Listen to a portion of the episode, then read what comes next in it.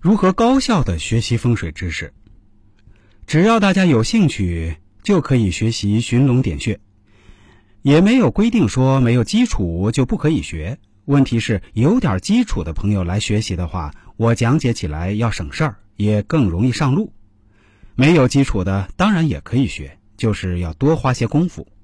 如果有一点八卦阴阳、五行生克基础的话，学习最好不过。好比一张白纸样，最好雕塑。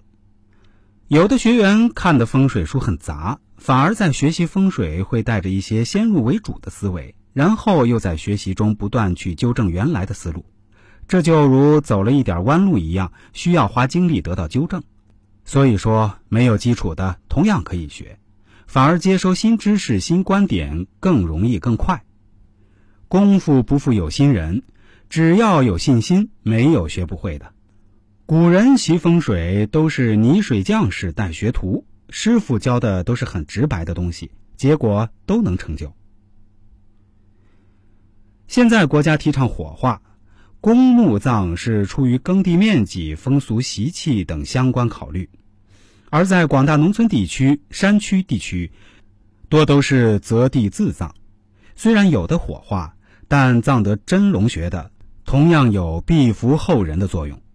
城市公墓也有风水可言，公墓地段的好坏，是否为过龙地，还是龙脉聚气地，是龙身龙角，还是支龙牵龙，还是流沙飞沙？护缠沙龙地，穴位的高低、左右、朝向、水法等等都有讲究，公墓风水亦不可小看。有朋友问，如何高效学习风水知识呢？一把讲义吃透，关键断绝能背下来，脱口而出；二多实践，多实地考察；三生活中留心观察，多思考；四碰到问题不耻下问；五归纳总结，形成自己的思维模式。阳宅研究的目前主要是一些学者、理论型人士、自学人士。